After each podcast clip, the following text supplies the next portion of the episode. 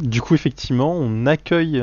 Enfin, je sais pas si accueille. euh, Axel nous rejoint ce Je soir. squatte, disons. je vous oblige à m'accepter. Ah, donc, c'est ça. Oh non, c'est avec plaisir. C'est terrible. C'est euh, c'est vraiment euh, un, effort très dur pour nous. Ça fait pas du tout 4-5 épisodes qu'on essaie de te faire venir. Non.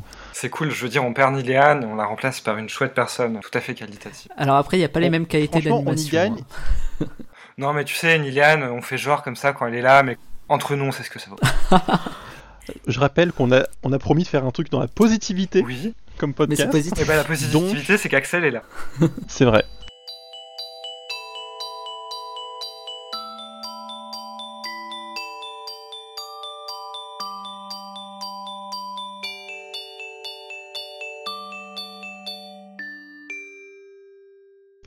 Bienvenue dans un podcast trans. Euh, C'est Tiffen et on a réussi à se débarrasser de Niléane. On a pris le contrôle de- du podcast.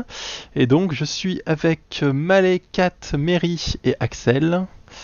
Et bah du coup, bienvenue dans ce premier podcast où on a réussi à renverser notre capitaine. C'est pas vrai, Nini, tu nous manques.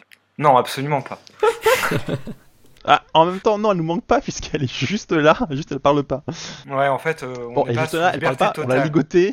On l'a ligoté et baïonné, donc elle parle pas. Mais Nini est tel Ouais, un mais- villageois mort pendant une partie de loup-garou. Faut quand même qu'on se dépêche de gagner parce que si elle- parce que sinon elle va finir par gagner aux tâches si on continue, si on traîne trop. Alors du coup, est-ce qu'il n'y a pas un nom qu'on a cité qu'on n'a pas l'habitude d'entendre? Oh, mais Oui, Axel, bonjour.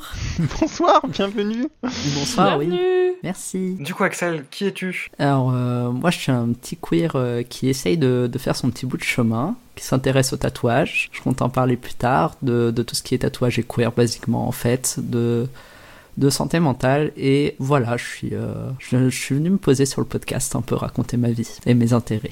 Eh ben, bienvenue. Tu transitionnes du coup d'écouteur de podcast à créateur de, Eh oui, créatrice de podcast. Encore une transition. On espère qu'il n'y a pas d'acné avec cette fois-ci. Tellement. C'est terrible. Vas-y, Tiffany. Non, mais en fait, je pensais t'interroger toi, du, du coup, euh, Mary, euh, y a-t-il une actualité en ce moment? Oui, il y a une actualité en ce moment, ma chère Tiffany, je te remercie pour ce lancement. Euh, on vous avait parlé à l'épisode 5, si je me trompe pas, euh, de la pétition pour la hache, euh, pour que la hache soit désolidarisée euh, des revenus dus ou de la conjoint ou conjointe. Eh bien, on a euh, la joie de vous dire que effectivement, cette pétition a atteint le nombre de signatures nécessaires, dont je ne me souviens pas exactement le palier. 100 000. Euh, mille 100 000. Euh, oh, 100 000, 1000, ça aurait ah, oui. été bien. Je me disais, c'est bizarre. Ça aurait été 1000, rapide. Euh. Je créerai autant de fausses adresses mail que nécessaire. Et donc du coup, euh, la, la pétition est passée le jour même où on enregistre ce podcast euh, au Sénat. Et donc euh, les sénateurs ont adopté euh, la proposition. Maintenant, il faut espérer que ce soit validé par l'Assemblée nationale.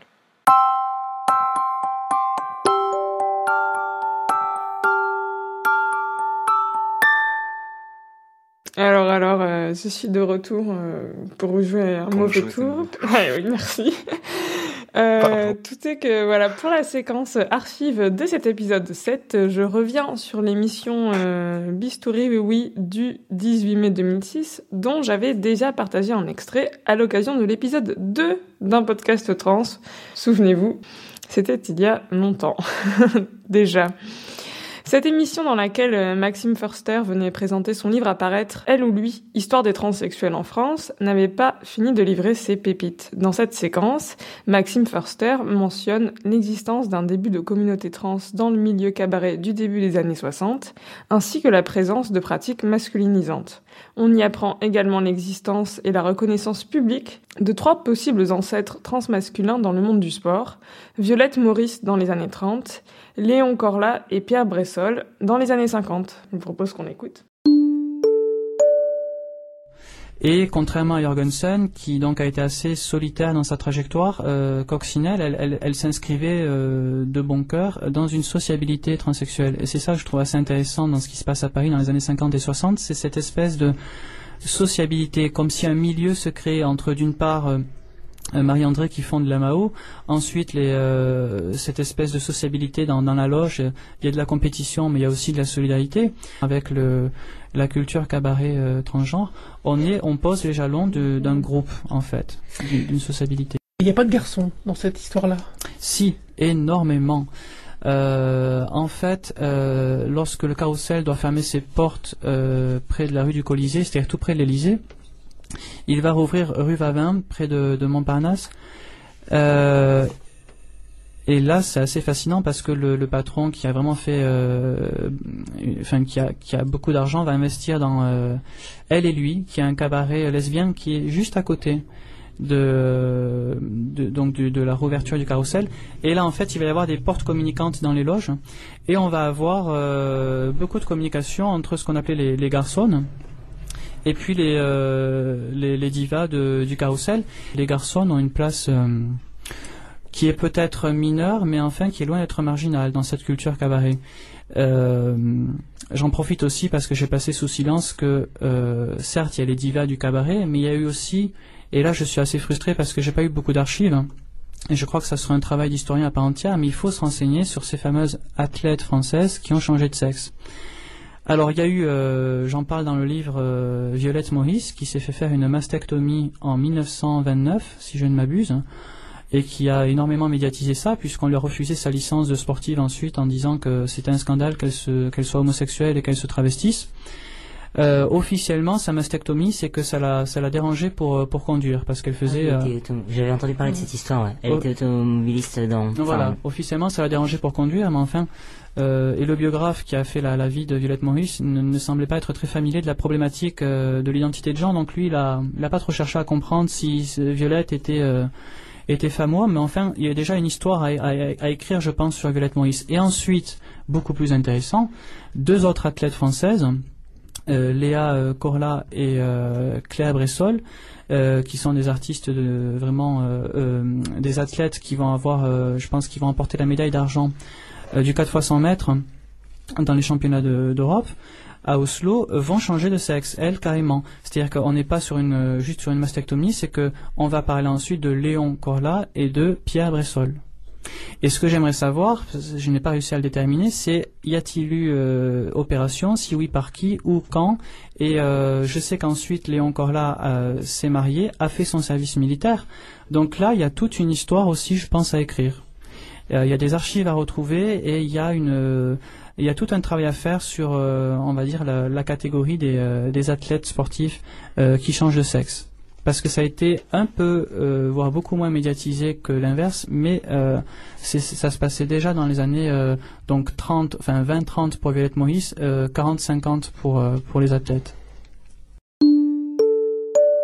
Et voir du coup que c'est intéressant de voir qu'en fait certains ou certaines se servaient de leur sport pour justifier leurs opérations en fait. oui, mais oui, mais en fait elle était pilote. Mais euh, au-delà de, d'être pilote, elle, elle, pratiquait énormément d'autres sports à un niveau de compétition.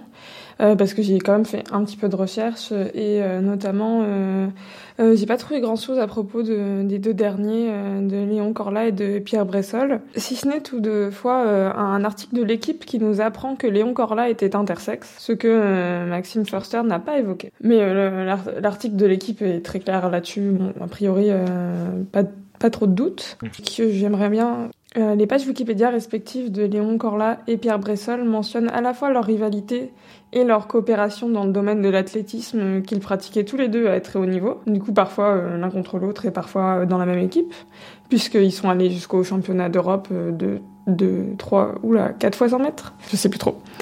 en tout cas, voilà, puisqu'ils sont allés jusqu'au championnat d'Europe.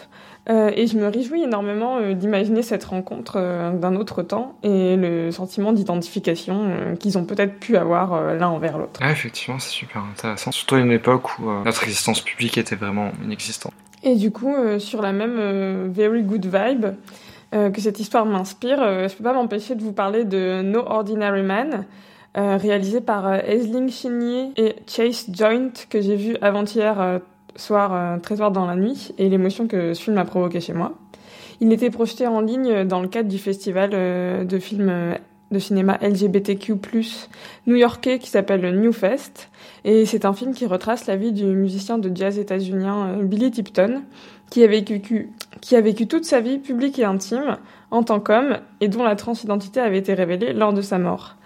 Alors, bon, vous en doutez, l'affaire a fait l'objet d'une attention médiatique euh, très importante et assez détestable.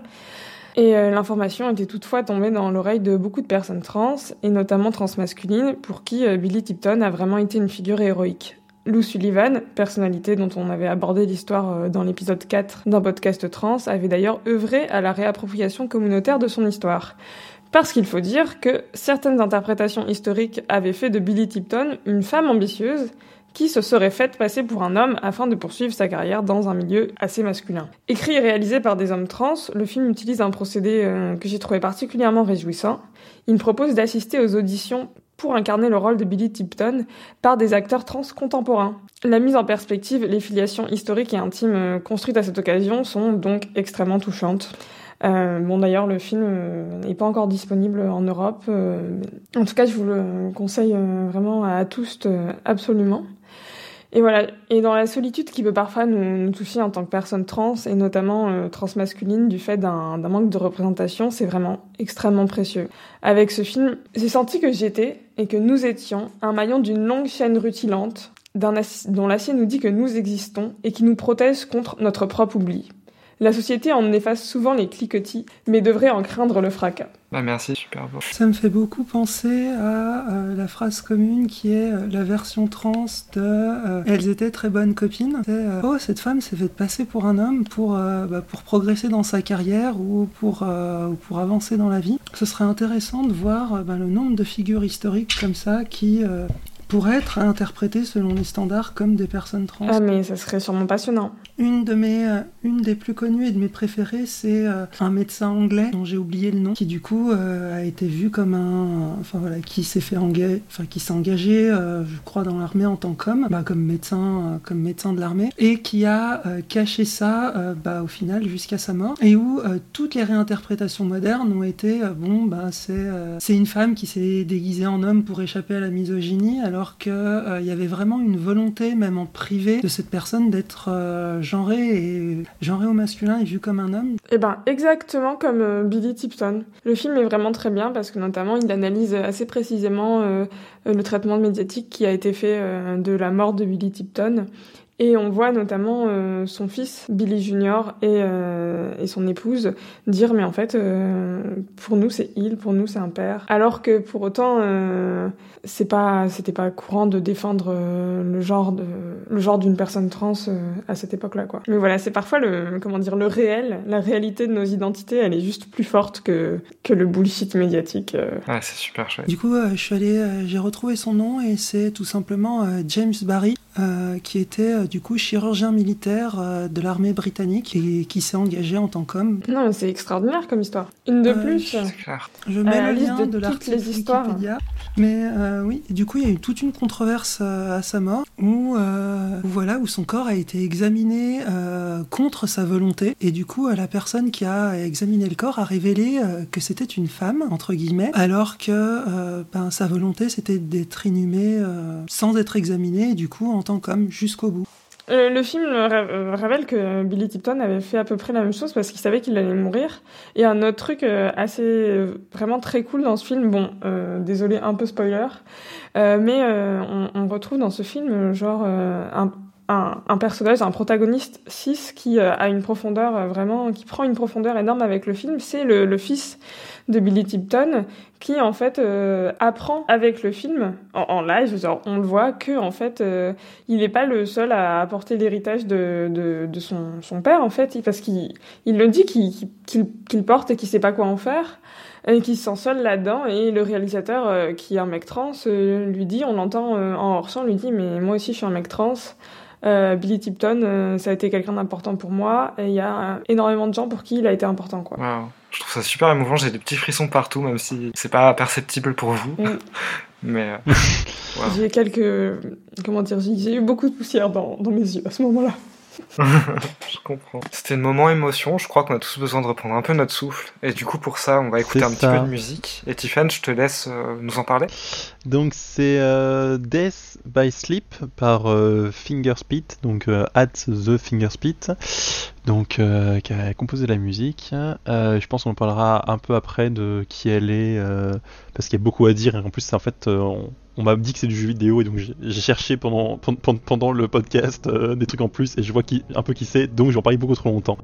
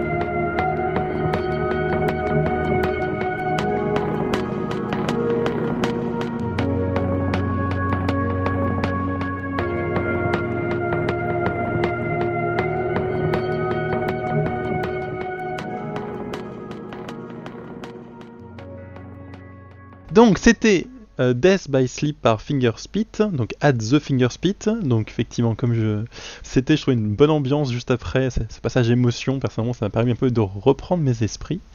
Euh, et donc effectivement, donc euh, The Fingerspit, donc c'est une des cofondatrices, cofondateurs de du Deconstruct Team, donc un studio de jeux vidéo, donc fondé par Jordi, Marina et Paula, qui est donc Fingerspit, qui s'occupe de la musique et des tout ce qui est son dans leurs jeux.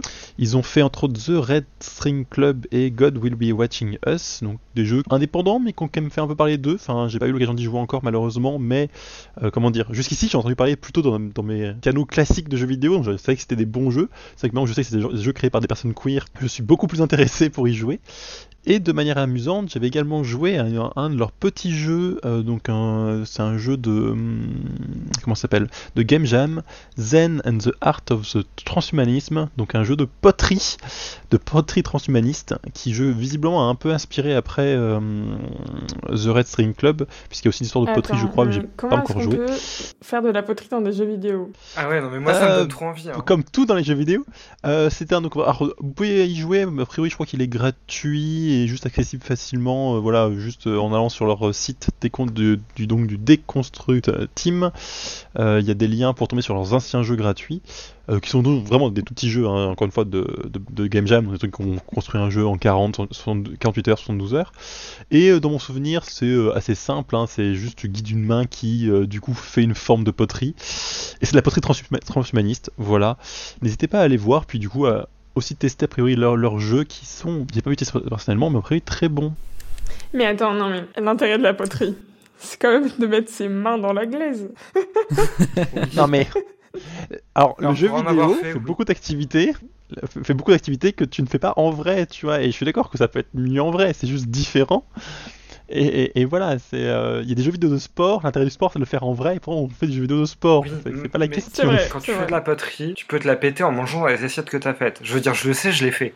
Donc du coup, là, tu peux pas en retirer le même aspect euh, de te la péter après avoir euh, mangé dans ton assiette virtuelle. tu vois. Ouais, Tu peux te la péter en, en soirée mondaine en disant Ouais, hier soir j'ai joué à un jeu vidéo euh, créé par une équipe queer, c'est sur, du- sur du transhumanisme et de la poterie. Et là, tout le monde va se dire Waouh, qu'est-ce que c'est que ça? Il va tu poser peux des questions. imprimer ta poterie en C'est ce que 3D je fais. après et te la péter auprès des euh, nerds de euh, Startup Nation. euh. Ouais, non, c'est Cursed en fait. Ok, ouais, d'accord, là je suis tout de suite euh, convaincue. Je pensais pas faire tant de débats sur la poterie dans le jeu vidéo. Peut-être un hors-série À, à, à venir. quand les hein. tasses Un podcast de trans. En poterie? Euh, alors, j'ai, malheureusement plus de matos, mais on aurait pu le faire en vrai. Mais, mais je peux peut-être m'arranger avec un artisan du coin. Ah, ça serait tellement cool. S'il y a des hipsters qui ont de la thune qui nous écoutent, c'est le moment. Bon, on n'a pas besoin d'être hipster pour aimer les jolies tasses. Et donc, dans, je sais pas, là, dans tout ce côté artistique, la poterie, les tasses, il y a aussi les tatouages. Fallait le faire. Là, je suis désespéré, tu vois. Ça me va très bien. Alors, aujourd'hui, je vais vous parler histoire et tatouage queer. Pour vous amener dans cette petite histoire, pas tant de dates vous seront citées, mais pas mal de tatouages vont être décrits comme ils ont eu et ont toujours eu leur importance dans nos milieux queer. Je reprends ici des articles anglophones que je traduis en grande partie. Certains étaient sur Playboy pour ce que ça vaut si vous voulez chercher les ressources. Que ce soit en rébellion pour montrer sa fierté ou affirmer un rôle et une autonomie de nos corps face à un système écrasant juste par esthétique, le tatouage se retrouve sur beaucoup de peaux queer. Ainsi, il y a certains symboles qui ont été utilisés pour s'affirmer à partir des années 50, après-guerre et après camp de concentration en Occident, surtout aux États-Unis, après les, années 70 et après Stonewall, ou après 2013 et la lutte dans le mariage pour toutes. Comme je ne suis pas très doué en histoire, qu'elle soit militante ou pas, j'ai récupéré d'un croisement d'articles aidés par l'expérience du tatoueur Samuel M. Stewart une petite liste de tatouages et leur signification. Du triangle rose au signe égal, certains sont un peu surprenants. De fait, début des années 50, la montée du tatouage dans les milieux gays et lesbiens sert à se montrer masculin ou masculine. On se tatoue le triangle rose face vers le haut pour se raffirmer après les violences, ou une étoile nautique si on est lesbienne. On est avant Stonewall, ce n'est pas sans risque. Le tatouage est placé à un endroit où il peut être caché, souvent par une montre, pour ne pas être euh, arrêté euh, par la police, malheureusement, parce qu'à l'époque, ce n'était pas du tout légal. Parce qu'on fait. faire tatouer? Non, euh, de se faire tatouer c'était légal, mais euh, de, de s'affirmer queer, queer, tu pas trop, pouvais, tu pouvais être arrêté, tu pouvais être en, en garde à vue, etc. à répétition, et c'est comme ça qu'ils faisaient euh, des raids. Bon, bref, c'est pas une période très joyeuse de l'histoire, mais il en est ressorti quand même la pride qu'on a aujourd'hui. Parce qu'on fait rarement plus badass qu'une femme lesbienne, un autre symbole est utilisé dans le milieu. La hache double, en rappel à la déesse Déméter ou aux Amazones, montre force et indépendance. Tristement, le symbole est récupéré derrière par les TERF, donc c'est peut-être pas celui que vous choisirez de vous faire. Plus récemment encore, après les années 70, on retrouvera le lambda pour les activistes gays américains, ou bien sur un bras un scorpion et l'autre un symbole biohazard pour des personnes testées VIH positives avec une certaine fierté politique, ou bien encore le cercle pour les personnes intersexes, en symbole de plénitude et d'intégrité physique, en rappel à leur drapeau des fiertés et à leur lutte pour arrêter les opérations sur les nouveau-nés. En parallèle, et pour faire réfléchir tout un chacun sur son voisin de palier parfois, les bandes noires épaisses au-dessus du coude sont tout à fait non-safe for work pour certaines, et euh, veulent simplement dire que l'on apprécie le fist anal. De quoi faire réfléchir sur certaines personnes qu'on croise avec cette fameuse, bras, cette fameuse barre sur le bras qui a été euh, très très à la mode à un moment donné. Enfin, parmi les derniers, le symbole mathématique de l'égalité a été tatoué sur nombre de personnes afin de montrer son soutien au mariage pour toutes. Euh, c'est pas du tout exhaustif parce que maintenant on a beaucoup plus de tatouages et beaucoup plus de diversité. Mais euh, voilà, euh, donc quelques, quelques tatouages bien sympathiques que vous pourrez vous faire ou pas d'ailleurs. Et du coup, est-ce que vous aussi vous avez des tatouages? Est-ce qu'ils sont queer? Est-ce que vous en envisagez? Et quelles sont vos expériences? Oui, alors moi du coup, j'ai, j'étais en train de compter tout à l'heure, j'ai pile 10 tatouages, dont 4 tout petits, mais que je compte quand même pour avoir donné l'impression que je suis vraiment hyper tatouée, hyper euh, voilà. Et, euh, et euh, alors des tatouages queer, euh, alors s'il y en a un, on peut dire que c'est un peu un tatouage queer parce qu'il est arc-en-ciel. Ah Et oui. euh, c'est euh, voilà, ouais, ouais. c'est une météorite euh, de toutes les couleurs qui, je trouve, fait bien, euh, enfin, fait son effet. Voilà. Ah, c'est génial. Après, les, voilà, c'est le moment, c'est le moment très radiophonique où je vous montre par la webcam mon tatouage. Et, et donc on rappelle que euh, si vous payez plus cher, vous pouvez voir la couleur sur le podcast. Attendez, Waouh. là, j'ai fait un truc très acrobatique pour vous le montrer de plus près. bon, Moi, je trouve que Malé, c'est en danger pour notre émission quand même. C'est ça, c'est impressionnant. J'espère que tous nos auditeurs, auditrices apprécient les sacrifices de Malais euh, pour ce podcast. Et n'oubliez pas de donner euh, pour le. Je sais pas, on a quoi Un Tipsy, un Utip euh, moi, je voudrais ça, financer un t-shirt avec marqué Eat My Ass dessus. Ah yes. J'achète. Non, ça, ça fait référence à, une petite blague qu'on s'est fait euh, entre, entre nous. C'est parce que depuis plusieurs épisodes, Nini nous dit Allez, ça serait bien qu'on fasse un- une sorte de page où on résume qui on est et tout. Et à chaque fois, il nous dit Allez, donnez-nous un petit avatar, euh, deux petites phrases de description. Personne ne fait ses devoirs. Mais il y a quelques jours, on a quand même, on s'est tous mis à faire des pick crew, euh, ces espèces de petits, euh, de petits avatars qu'on peut modéliser. Sur un site en japonais où il faut appuyer sur les touches en espérant que ça soit les bonnes. Et euh, bon, on a fait tous, euh, on a tous fait un. Et moi, j'ai trouvé parmi euh, tous les t-shirts disponibles le t-shirt Eat My Ass. que j'ai été dans l'obligation de, de prendre. Et donc du coup maintenant on veut tous un t-shirt Hit My Ass parce que tout le monde aime Malé et tout le monde veut afficher euh, la, la Son, de son, son soutien à Malé. Et d'ailleurs. Malé a besoin de soutien parce qu'il va désactiver C'est l'alarme. ce que j'allais dire. À tout Parfait. de suite. Et ben on fait une petite Et pause. je veux bien que vous m'attendiez pour la suite des tatouages parce que j'ai encore des trucs à dire genre, waouh, les tatouages, ça peut. Voilà. T'inquiète. Allez, vas-y, go. Run Run boy Bon maintenant que Malé est parti on passe aux choses sérieuses. Salut, c'est Néléane. La séquence qui suit fait référence à des aiguilles. Si ça vous gêne, n'hésitez pas à passer au chapitre suivant. Et donc, euh, au-delà de, de cette, euh, ce tatouage multicolore, euh, de météorite multicolore, euh, des tatouages à la base, genre j'étais partie du principe que j'en ferais jamais parce que je voulais pas toucher à mon corps et tout. Interprétez ça comme vous voulez. Voilà. Et maintenant, j'en fais parce que ça me fait sentir beaucoup plus beau. C'est vraiment mon, mon arme contre la dysphorie. Un peu coûteux, mais bon, j'ai des copains qui tatouent, c'est sympa. Et ouais, franchement, j'aime beaucoup ça. Et au-delà, ouais, c'est aussi un peu des petits talismans euh, qui, me, qui me protègent. C'est- bah, D'ailleurs, euh, j'en profite pour hijacker le, le truc et, et récupérer ça pour moi. Le, le seul tatouage que j'ai actuellement, euh, c'est un peu pareil. C'est un tatouage qui est tiré euh, de- d'un cul- d'un- d'une mythologie fictive. Et c'est un symbole, normalement, d'ailleurs, qui est censé euh, protéger des dieux de cette mythologie fictive. Donc, euh, je comprends tout à fait l'aspect. Voilà. Et, et du coup, le symbole marche Je suis pas T'as sûr. déjà des problèmes ou pas? Bah, regarde, j'ai fait ce symbole. Euh, ah, un an et demi plus tard, j'ai transitionné. Hein. Je sais pas si ça a beaucoup fonctionné. Bah ça marche. Et, Ça Moi je dis ça marche. et, euh, est-ce que tu peux nous le décrire un peu? Euh, ouais, alors la plupart des gens le décrivent comme une sorte de feuille en fait, euh, où il y aurait que les nervures. Ah, trop bien. Mhm. Ouais. Mais en, vrai, c'est un peu nul parce que ça fait référence à un auteur qui est méga problématique. Donc, euh, Ouais, écoute, il y a plein de gens qui ont des tatouages Harry Potter. Hein. Euh, Oui, Ouais. Et moi j'ai euh, Ouais. la reproduction euh, d'un croquis de Picasso sur une cuisse, donc euh, sincèrement, euh, Oui, c'est ça. ok, d'accord. no shame. Bon, ça Faut va. avoir sa fierté dans les tatouages après. euh. Non, après, vraiment, je, je suis très contente de l'avoir. Et j'avais un tatouage prévu, mais c'était euh, pour mars 2020. Du coup, je l'ai jamais eu.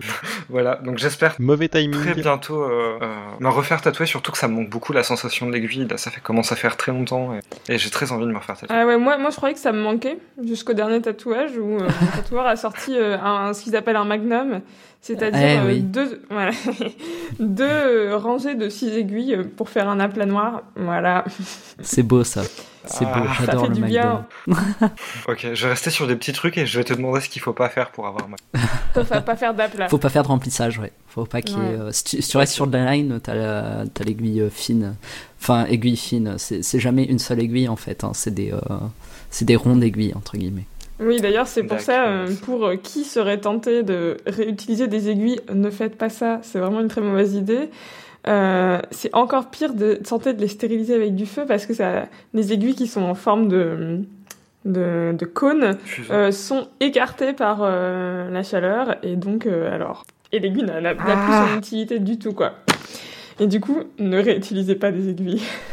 Pour plein d'autres raisons Ah, sanitaires attends, aussi, je- mais oui, non, mais oui, c'est ça. Je- Non, mais pour, pour- je- C'est ce que je voulais dire. Pour plein d'autres, pour toutes les raisons sanitaires possibles et imaginables, ne les réutilisez pas. Mais en plus, ne faites pas ça. Moi, je sais que j'ai été très réticent à, à me faire euh, euh, mince, acupuncturer par un pote. Euh, parce que les aiguilles, genre, je trouve qu'elles s'enfoncent vraiment beaucoup sous la peau. Ouais, ça fait peur, vraiment dans des détails, ça, fait super peur. En plus, euh, ça y est, j'ai des cauchemars horribles. Du, de, t'as des aiguilles euh, plantées dans toi, et puis tout d'un coup, tu tombes, tu te retournes, et puis elles s'enfoncent encore plus. Ah On va totalement couper ça. moi qui fais ma piqûre Bon, de bah, thé. vu, vu qu'on en est là, vu qu'on en est là, je fais une petite dédicace à Pinehead, qui est vraiment un de mes personnages de fiction Ah d'horreur préférés. extraordinaire. Ah Voilà. mais je suis totalement d'accord. Mm. Et du coup, Pinehead, Voilà, euh, qui vient de... Qui vient de... Hellraiser Hellraiser. Notamment, je vous recommande à tous le premier. Oh, Oui, il est génial. Je l'ai vu il y a quelques mois et c'était très très cool. Ouais, il est, Et d'ailleurs, euh, il est cheap, Pardon. mais il est trop cool. Beaucoup plus que les suivants. Et si vous voulez voir une version classe de Pinehead euh, non contemporaine, il y a euh, une couverture d'un supplément de l'appel de Cthulhu édité par Sans Limite euh, qui contient un Pinehead customisé version un peu orientalisante. De mémoire. Voilà. Ah, toi, tu dis Pinehead et pas Pinhead Parce que Pine, c'est Je genre. sais pas du tout comment Parce que je pense que dire. pine, c'est pour le, le pin, genre l'arbre, et Ah. euh, pin, Ouais, c'est vraiment euh, euh, to pin something, c'est genre euh, l'accrocher avec. Ah, un- du coup, faut que je refasse. non, mais de toute façon, j'ai un, un accent en- anglais pourri, donc Non, c'est pas grave. n'y a pas de problème. On peut garder ma remarque et euh, ça sera bon. Et là, tu... et là, on ne voit pas Niléane, mais on imagine Niléane soupirer parce qu'on vient de rajouter de la longueur à son épisode. C'est ça. Coucou Nilan du futur, Euh, merci beaucoup. Kat, est-ce que tu veux parler de ton rapport au tatouage rapidement ou pas?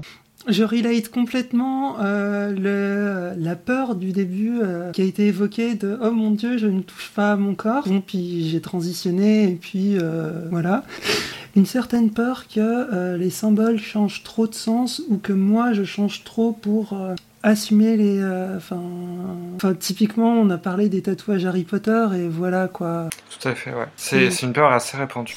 Et oui, Mais après, ensuite, il y a le cover.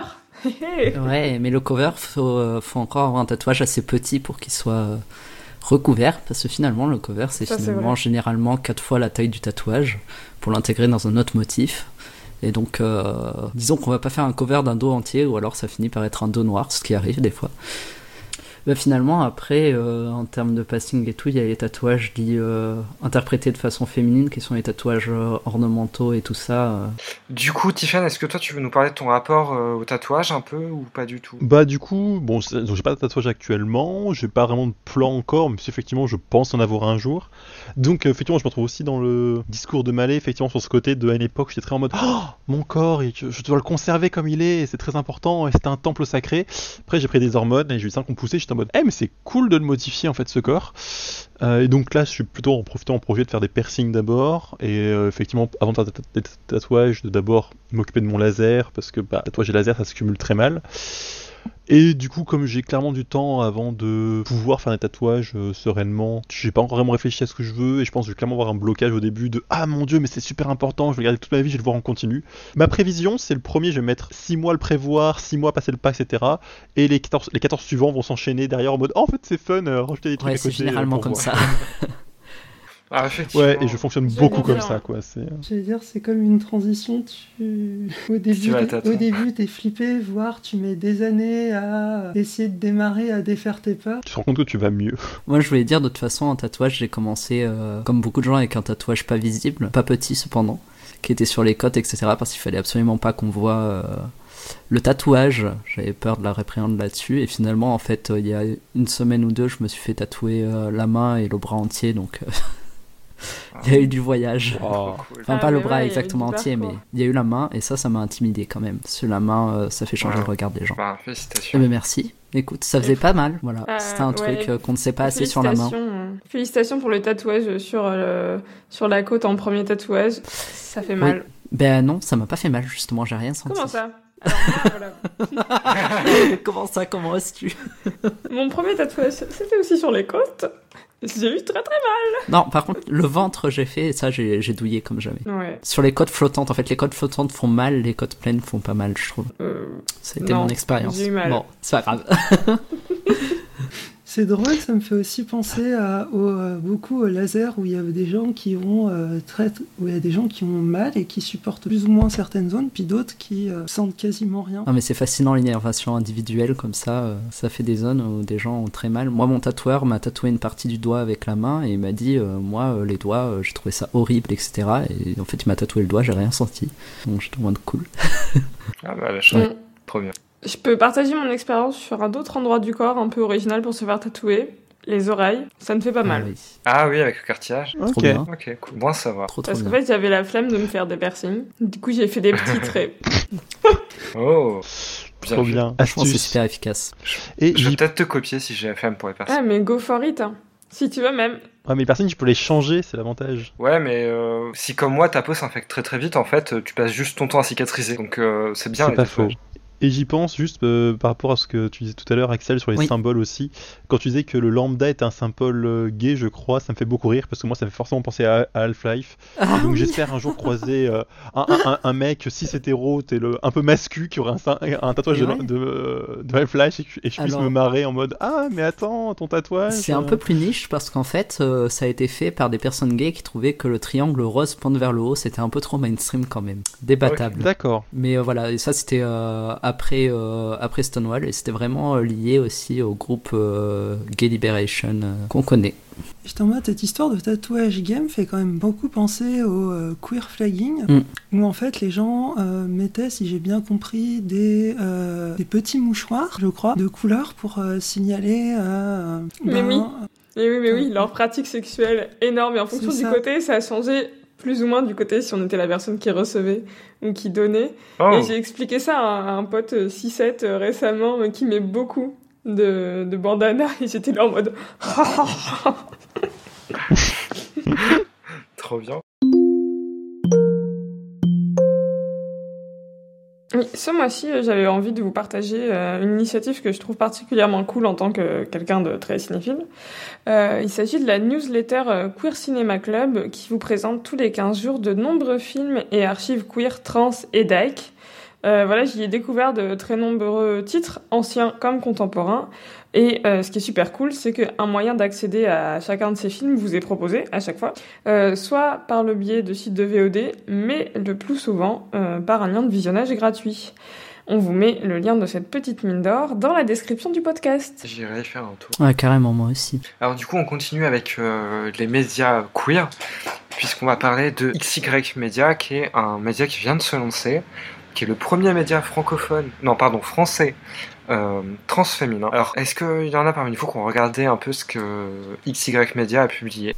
Pas Une seule encore. vidéo jusqu'ici. Euh, alors j'ai pas regardé sur Insta, mais effectivement sur YouTube il y a eu qu'une seule vidéo. Et j'ai eu la joie d'y retrouver euh, Vénus, qui est une youtubeuse que je suis depuis un moment. Alors je sais pas si vous connaissez Vénus. Ah si, je la connais moi aussi, je la suis depuis longtemps. Elle est trop belle et elle est trop drôle et elle est trop intelligente. Yes. Et avec euh, son mec, il un, un peu le couple parfait. Ah oui, ah là, puis, ah oui, il est mignon son mec. hein. Mais-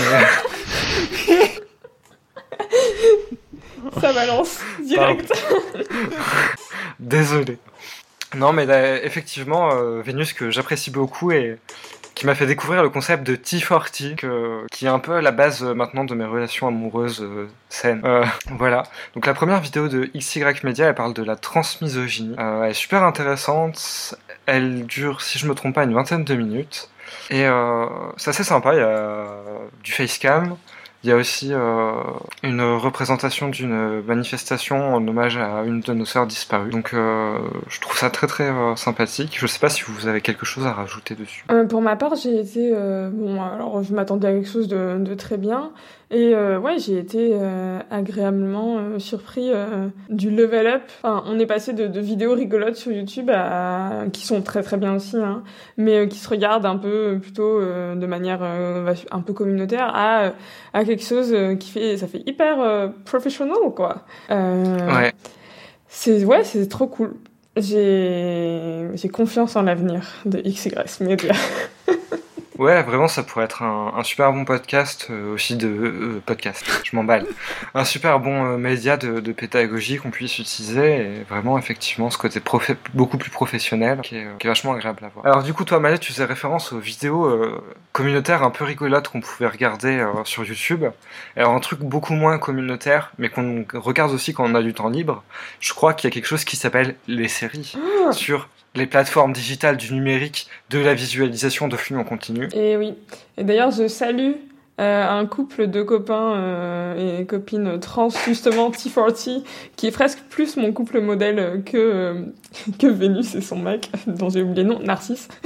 voilà, coucou les Ah, copains, il s'appelle Narcisse. dont je pique allègrement le compte Netflix, voilà, pour regarder The Queen Gambit. Ce qui m'a bien sûr, voilà, euh, replongé dans une passion euh, folle pour les échecs, une obsession, voilà, qui avait déjà été lancée euh, il y a trois ans après une rupture amoureuse. Je me suis dit, je me suis fait larguer, mett- mettons-nous aux échecs. C'en est un aussi. Et du coup, euh, oui, en plus, ce qui est vraiment cool cette fois-ci, c'est qu'en fait, euh, j'ai l'impression que tout le monde s'est fait happer par ce phénomène, euh, notamment dans mon entourage. Et en fait, euh, on s'est rendu compte qu'on était genre 8 à, à jouer aux échecs. Et dimanche dernier, on a concrétisé euh, notre, notre dream, lancer une forme d'amicale d'échecs du village du coin. Et bon, bah, je me suis fait battre. Mais euh, au cours d'une partie où, euh, où, franchement, là, j'avais fait tout ce que j'avais, tout ce que j'avais emmagasiné comme connaissance, euh, parce qu'évidemment, je m'y suis pas lancée à moitié. Je joue sur Internet, je regarde des vidéos sur les différents types d'ouverture. Et oui, voilà, je me suis fait battre, mais j'avais vraiment l'impression d'avoir donné euh, toutes mes toutes mes capacités et d'avoir perdu parce que j'avais oublié un, oublié un truc stratégique et pas à cause d'une erreur débile, ce qui m'arrive encore. hein. Moi, je suis encore à l'étape où, où je mets un pion et là, je fais Ah, mais oui, il y avait la reine dans cette diagonale. mais bon, les gens me laissent rejouer mon coup. Oh, ça c'est cool. Mais bon, ils me, Les gens sont fair ils me laissent rejouer mon coup parce que aussi ça leur arrive. On, on est à peu près tous au même niveau, c'est assez agréable. Ah, ça c'est trop chouette d'évoluer en même temps que ses amis et tout. Ouais. C'est ce qui m'a manqué quand je me suis mise à Magic. C'est genre, ah, c'est trop cool, c'est marrant et tout. Ah, il y a un club dans ma ville. Ah, ok, d'accord, ils m'ont tous couché en 5 minutes. Bon, bah j'abandonne. Là au moins, ça t'évite cette phase-là. Oui, enfin sur internet, je me fais clairement exploser. Voilà. Sur internet, c'est très très dur, le niveau est très élevé, tu te fais exploser systématiquement. Ça, ça me rappelle un, un site qu'on avait au collège dans notre club d'échecs où on allait euh, tous les midis euh, où on jouait aux échecs. Ça s'appelait Patmat ou un truc comme ça, je crois. Je sais même pas si ça existe encore, j'imagine. Personnellement, les échecs, moi, donc c'est. J'ai plutôt joué quand j'étais jeune en primaire, avec mon frère qui avait 4 ans de plus, que basiquement lui adorait les échecs et voulait quelqu'un avec qui jouer, donc il m'a appris à jouer aux échecs. Imaginez-vous, vous avez 8 ans, votre frère a disons 12 ans, et c'est lui qui aime jouer aux échecs, il joue temps avec vous. J'ai pas gagné une seule partie avec lui, hein, voilà, on a joué pendant des années. C'est donc les échecs, suis un peu, pas trauma, mais un peu amer sur la question. Surtout que les échecs, il y a des variantes. Donc quand vous vous ennuyez, vous pouvez vous dire, attends, on va pas jouer aux échecs normaux, on va faire des variantes, genre les échecs, les échecs psychologiques. Alors je m'en souviens, je devais avoir 10 ans à l'époque, je m'en souviens encore maintenant, c'était il y a 20 ans, voilà. L'idée, c'est que quand vous jouez un coup, votre adversaire peut dire non, et du coup vous jouez autre chose, et cette fois-ci il peut pas refuser. Donc c'est tout un jeu de bluff et de trouver quel est le meilleur coup et basiquement de est-ce qu'on joue le meilleur compromis ou en deuxième, etc. Maintenant, imaginez ça quand vous avez 10 ans et que votre frère a 14 ans et est bien meilleur que vous en bluff et aux échecs. C'est injuste. C'est Je me suis fait, je me suis fait C'est exploser. Le pire, c'est il, il- il était pas méchant, hein, c'est juste qu'il voulait tester et qu'il avait que moi sous la main, mais voilà. Ah là là. Et sur les variantes des échecs, il y en a plein, et donc il, en- il existe entre autres les échecs 2, que je vous conseille, hein, voilà, c'est, euh, il y a, des- on peut trouver les règles sur internet. L'idée c'est que du coup, au lieu de faire les échecs- les échecs 1 euh, classiques, on fait les échecs 2, c'est la suite, c'est mieux. Et en gros, il y a 6 armées différentes, et donc il faut choisir son armée, s'affronter, et savoir euh, que si on affronte telle armée avec telle armée, il y a telle stratégie qui se met en place. C'est du coup beaucoup plus hein, quelque chose qui ressemble à du jeu vidéo avec le côté metagame, mais moi ça m'amuse beaucoup que ça existe, même si en vrai c'est probablement moins intéressant que les échecs classiques, hein, je, je, j'ai jamais vraiment testé. Mais de toute façon, on sait tous que les échecs 3, ce sera beaucoup moins intéressant parce que le 3 sera mieux. le raté de la Ah non, le trilogie. troisième c'est moins bien, pardon, c'est c'est moins bien le troisième effectivement. En tout cas, je pose déjà mon veto sur les échecs 6. Oh Tout ça, moi, ça me... Oui, Kat Non, je disais, tout ça, ça me rappelle que moi aussi, je jouais un petit peu en échecs euh, en famille, donc avec, euh, avec un adelphe qui était beaucoup plus fort que moi, parce qu'il jouait en club. Enfin, à un moment donné, il avait trouvé un jeu qui s'appelait euh, Tempête sur l'échiquier et qui, euh, du coup, plutôt que de jouer aux échecs normaux, ça nous permet à un certain moment de jouer, donné de jouer des cartes qui vont euh, ben, modifier complètement les règles. Alors, j'ai plus forcément d'exemples en tête parce que ça fait très longtemps que j'ai pas joué. Bah, c'était assez, assez rigolo parce que euh, un peu comme euh, un peu comme quand on accumule des effets sur Munchkin où il y a quelqu'un qui rajoute puis qui rajoute un monstre et puis qui va rajouter une carte qui va donner des bonus au monstre ou donner des bonus ben au joueur qui est en train de jouer etc etc ben là c'est- c'était un peu pareil et c'était assez sympa Moi j'ai entendu parler de ça, mais j'ai jamais pu pratiquer. Je dois avouer que je suis assez curieuse. Du coup, si un jour on fait un podcast, euh, on va dire euh, AFK, ça pourrait être sympa de, de se faire un mini tournoi d'échecs euh, d'un podcast trans. Ah ouais. Et pourquoi pas de tester les échecs 2 et, et tempête sur l'échiquier. Moi, je serais très curieuse parce que bon, j'ai pas joué depuis trop longtemps, je pense, j'ai beaucoup perdu mon niveau, mais effectivement, donc j'ai toujours perdu contre mon frère, je jouais quasiment que contre lui, donc je pensais être mauvaise. Et au collège, j'ai un pote fois qui m'a dit "Eh, tu veux qu'on joue aux échecs? Je lui dis "Ouais, si tu veux, mais je suis pas doué, tu vois." Je l'ai explosé parce que ça faisait des années que je jouais avec mon frère qui m'explosait et ça m'est vachement bien entraîné en fait. Et là, je me suis dit "Ah, mais en fait, je suis pas si mauvaise que ça." Bon bah Malais, tu connais ton objectif. Démonter Tiffen. Non, mais. Encore Arrête, une fois, c'était il y a 15-20 ans, je promets rien. C'est un peu la même. Ceci dit, c'était à peu près le seul moyen, euh, Tempête sur l'échiquier, c'était le seul moyen que j'ai, qui me rajoutait une chance face à mon Adelph. Et donc, euh, Hmm. Ah, c'est chouette. mais, euh, mais voilà, je me souviens plus, ça fait vraiment, vraiment trop longtemps. Ah là là, c'est vrai qu'il y a beaucoup de personnes âgées dans cette émission. Ah, mais on fait la blague à chaque Et fois, du ça coup- suffit. C'est vrai. Du coup, Gamine, en parlant de séries qu'on regarde et qui nous influencent, Oui. t'as regardé des trucs récemment hein Ouais, Des trucs de jeunes, j'imagine, du coup ah, totalement. Euh, je sais pas si je vous ai. Je crois que j'ai jamais raconté ça, mais mon problème c'est que moi je suis né euh, presque dans la mauvaise génération. C'est-à-dire que je suis né vraiment à la fin de la génération Y, au début de la Gen Z. Mais pire que ça, c'est que euh, j'étais en décalage. Quand les gens de mon âge adoraient un truc, moi j'étais plutôt sur les mêmes trucs que ce que faisaient mes aînés. Donc du coup, euh, j'avais une passion pour Buffy contre, pour Buffy tueuse de vampires, euh, là où personne euh, n'en faisait plus rien. Et donc là, à cause de Nilan, Jenna et Pauline, si je me souviens bien, je me suis abonné à Disney+, et il se trouve que très récemment, Disney+, a rajouté les programmes de la Fox à son catalogue, et j'ai eu le plaisir de découvrir, entre autres, Scrubs, que j'ai enfin pu commencer à regarder, mais surtout Lost. Et je me suis dit, ah, c'est marrant, cette série, j'ai vu une vidéo le jour qu'en parlait, ça m'a donné vachement envie de la regarder. Et donc voilà, en 2020, donc euh, 16 ans après que la série ait commencé, et euh, 10 ans après qu'elle ait fini, je découvre Les Disparus. Donc ça c'est chouette.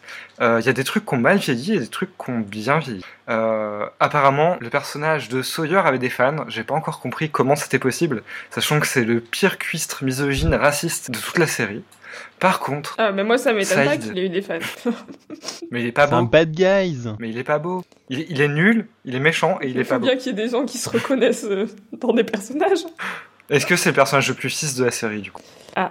Hmm. Non, il y, y en a des biens. Non. Il y en a des biens.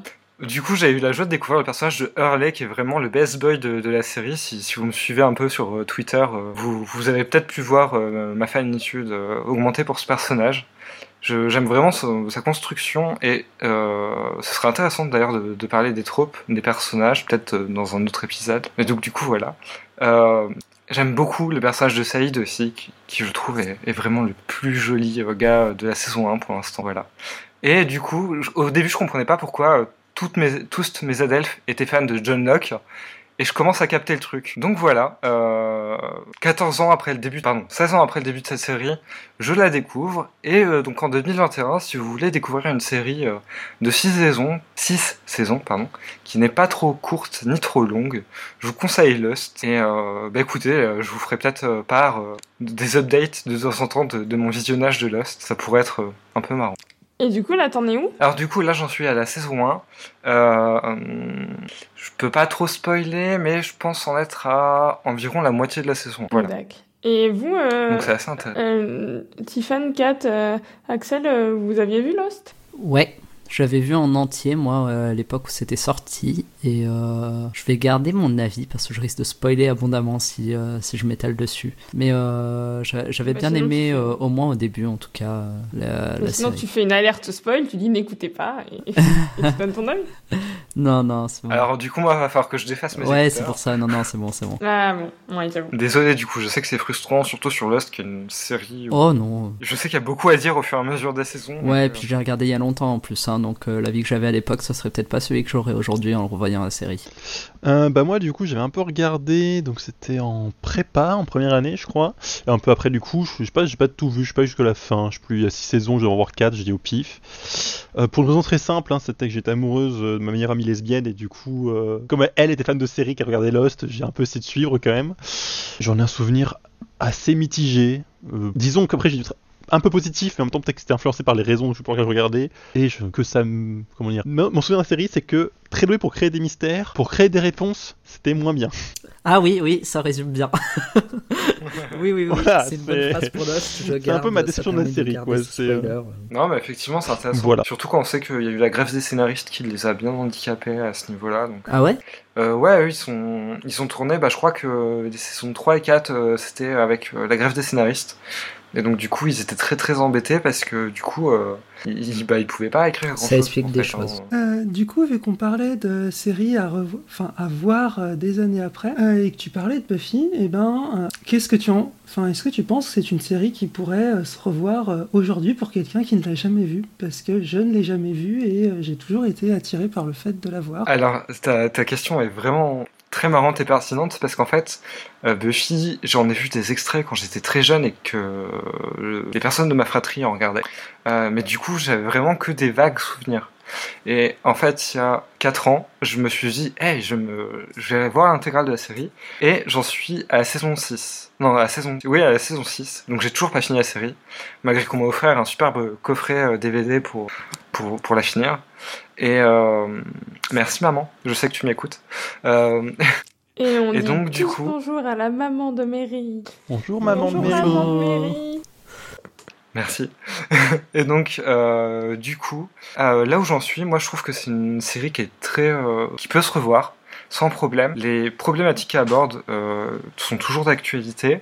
Ce qui a mal vieilli, c'est les effets spéciaux, mais du coup, ça a côté vraiment. euh, c'est un peu comme les premières saisons de Doctor Who euh, du remake. C'est euh, c'est un côté faussement nanar, quoi. Genre, on a un truc super bien avec des effets spéciaux ultra cheap, et, du coup, euh, ça, ça rend le truc encore plus tendre et on s'attache plus.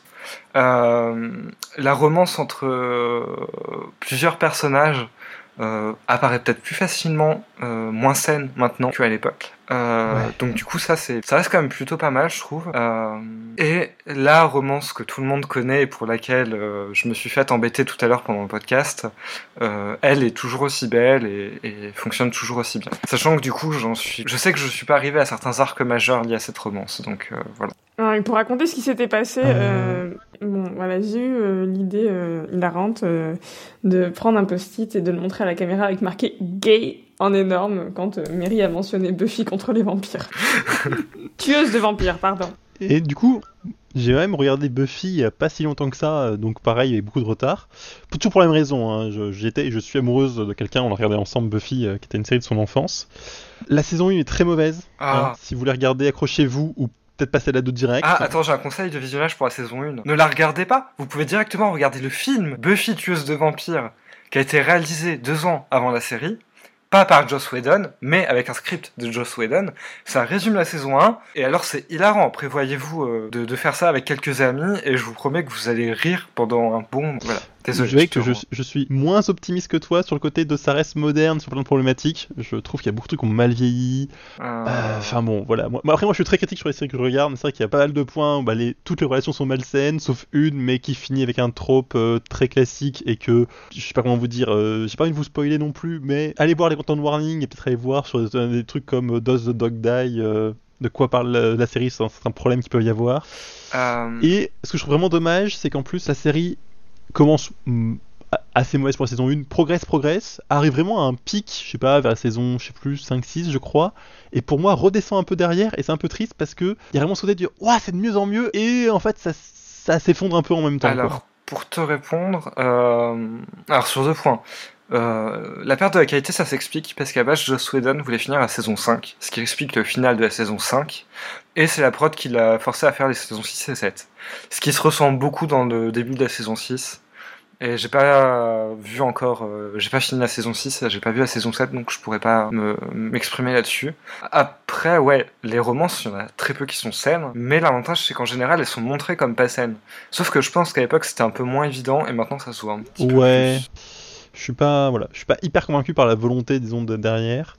Et j'y pense aussi un truc qui m'a beaucoup dérangé en fin de série, c'est que donc parmi les méchants qui me plaisaient beaucoup, sans spoil, hein, je vais donner son nom, il y a Spike que, que j'adorais comme méchant, que je trouvais super drôle comme méchant, et qui je trouve ils détruisent le personnage à la fin parce que, enfin, je veux dire, je sais pas comment dire ça, personnellement, je peux pas le regarder et me dire ah oui, sur, non, c'est les problématiques abordées sont mal abordées et ah, moi ça me ça me dégoûte.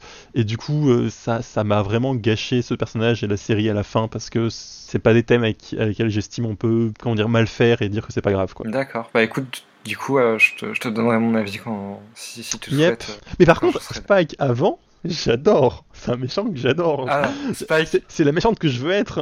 J'a- J'adore Spike. Le principe du méchant, qui est un peu paumé, qui, qui- qui est méchant. un peu loser mais méchant Il- quand ouais, c'est ça, c'est genre- génial. Il est méchant pour être méchant sans savoir pourquoi il veut être méchant. Et, et genre, c'est un total loser. Enfin, c'est. ouais, effectivement, il est super cool. Bon, et la, la, la magnifique scène où il, basiquement il prend le thé. Enfin, peu importe, je peux pas spoiler ça, mais j'étais morte de rire. Bon, en attendant, c'était censé Euh. être un petit aparté, et là... euh, Oui, non, c'est marche jamais. c'est- terrible parce que euh, je sais pas si quelqu'un a déjà vu l'horrible film Lesbian Vampire Killer que j'ai eu le malheur d'apprécier quand j'étais ado. Euh, mais du coup maintenant, maintenant je vois Vampire, euh, Buffy qui explose à la façon des vampires lesbiennes dans, dans Lesbian Vampire Killer, ce qui est assez euh, particulier.